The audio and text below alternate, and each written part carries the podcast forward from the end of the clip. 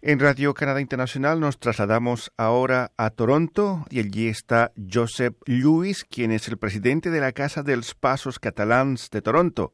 Josep Lluís, bienvenido a Radio Canadá Internacional. Muchísimas gracias por haberme llamado y realmente estoy dispuesto a hablar con usted sobre el asunto pendiente que es lo que está ocurriendo en Cataluña. Para tener una idea, ¿podría decirnos uh, cuántos catalanes más o menos viven en Toronto?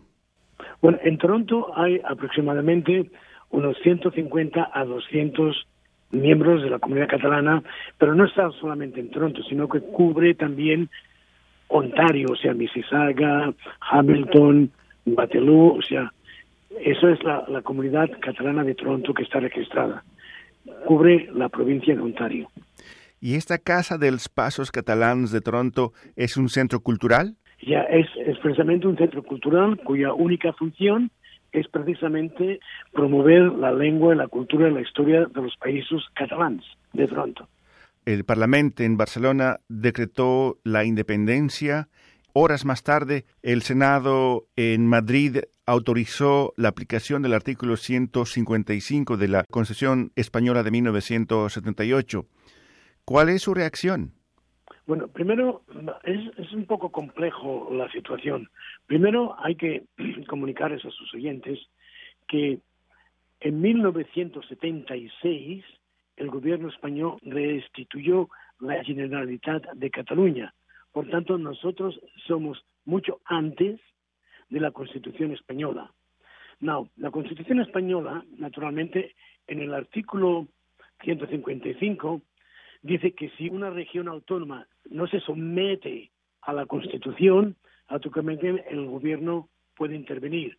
No especifica cuál exactamente el proceso. Por tanto, se reunió el Senado, el Senado que está precisamente controlado por el Partido Popular, que es un gobierno minoritario en, en Madrid y que gracias a la ayuda del Partido Socialista Obrero Español y al otro partido, Ciudadanos, entonces pueden aplicar esta ley con ciertas normas.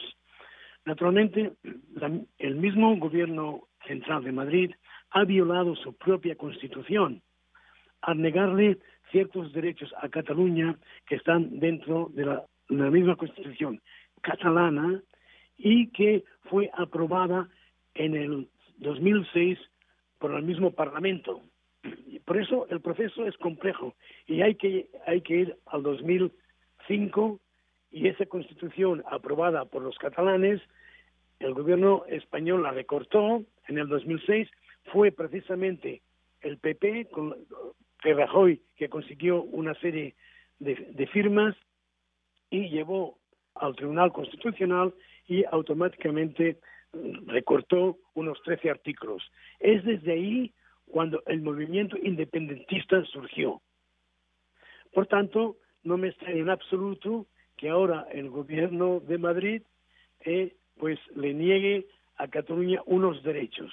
Por mí, cuando el 1 de octubre el gobierno central de Madrid usó la fuerza, la fuerza, la violencia para suprimir el voto, automáticamente o indirectamente reconoció que el voto era válido, porque sabían perfectamente que el voto era vinculado y que si la mayoría, la mayoría de los ciudadanos catalanes votaban sí a la independencia, el gobierno catalán tendría que actuar de acuerdo al mandato.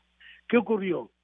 El 10 de, de octubre, el gobierno catalán eh, declaró la independencia de Cataluña y cinco segundos después, diez segundos después, la suspendió temporariamente para darle oportunidad al gobierno a que dialogara con Cataluña. Y este es exactamente el mismo proceso que, que se usó en 1934, cuando Companys declaró la independencia de Cataluña y el que era entonces presidente de la República Española, Azaña, fue a Barcelona, negoció con, con el presidente de la Generalitat y llegaron los dos a un acuerdo y Cataluña volvió de nuevo a, ser, a formar parte de España.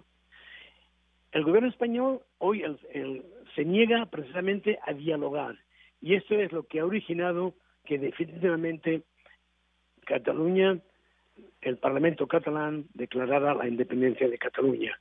La votación para esa independencia mostraba que 70 diputados votaron a favor, 65 en contra y hubo 53 diputados que optaron por no participar en esa votación. ¿Esto pondría en cuestionamiento la legitimidad de esa votación?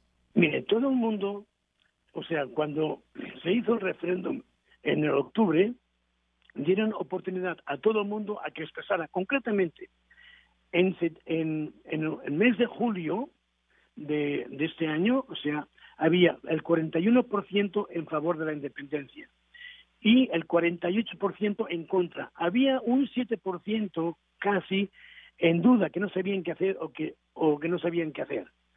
Que eso, entonces, claro, si tú te dan la oportunidad de votar, si el gobierno no hubiera intervenido de una manera brutal como intervino, a lo mejor los resultados hubieran sido distintos.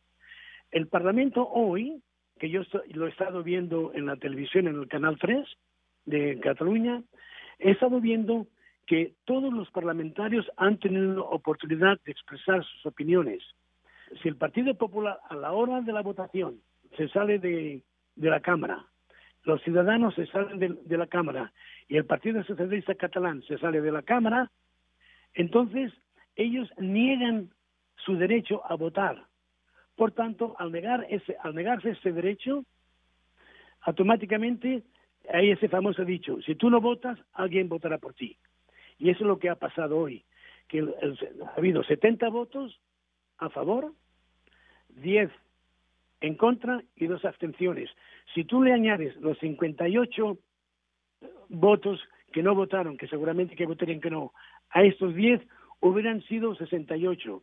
La diferencia hubiera sido de dos votos, pero es una mayoría parlamentaria y la mayoría parlamentaria hay que respetarla. En Toronto, la comunidad catalana, ¿cómo vivió este proceso? Bueno, yo precisamente yo he invitado a la comunidad catalana para una reunión aquí el, domingo, precisamente para tratar sobre este asunto. Estoy pendiente de cuántas personas van a poder asistir para que ellos estén al corriente y, darles toda la información necesaria. Técnicamente ahora nosotros estamos en el aire porque, digamos, este centro está subvencionado casi al 80% por la Generalitat de Cataluña.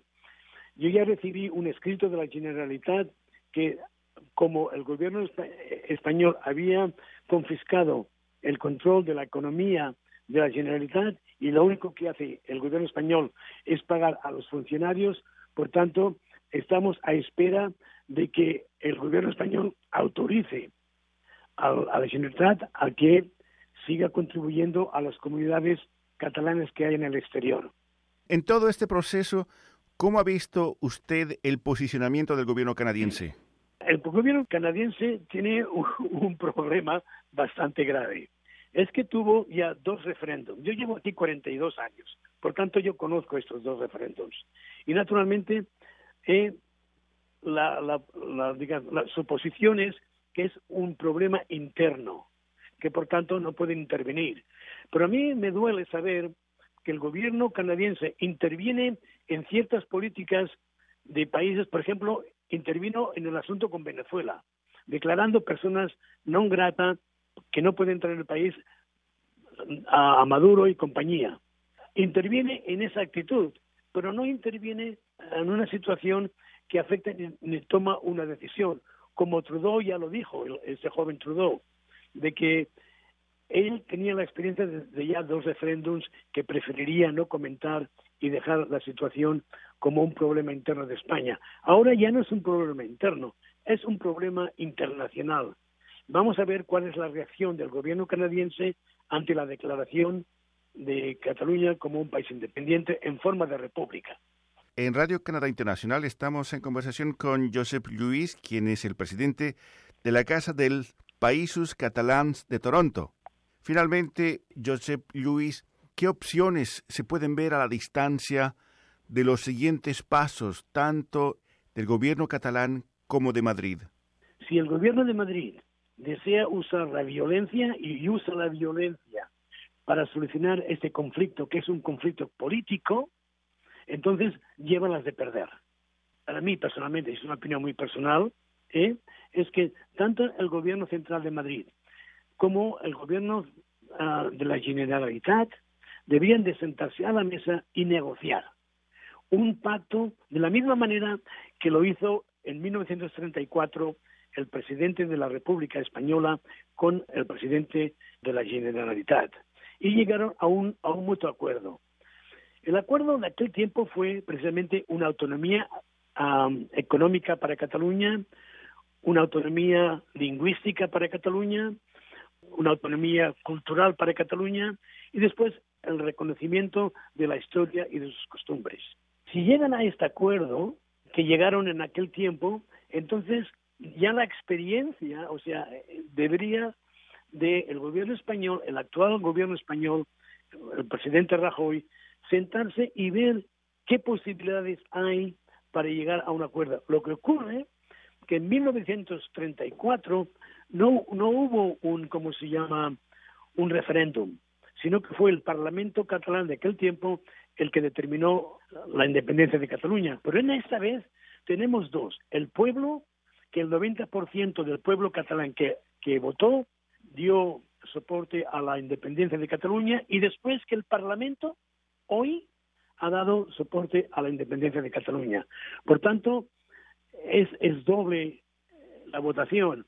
El gobierno español tiene que dejar la violencia porque a mí me recuerda mucho que España España nunca ha permitido la independencia. Por ejemplo, en Latinoamérica cuando estaba en manos de, de, Castilla o España, como le quieren llamar, entonces para obtener su independencia fue violenta, pero al final la consiguieron. Pero hoy día estamos en el siglo XXI, no pueden usar la violencia. Y entonces, porque si usan la violencia, muy probablemente que Europa no le quedará más remedio que intervenir y reconocer la independencia de Cataluña. Ellos ya lo saben bien. Josep Lluís, presidente del Centro Cultural Catalán en Toronto, muchas gracias por esta entrevista. Gracias a usted.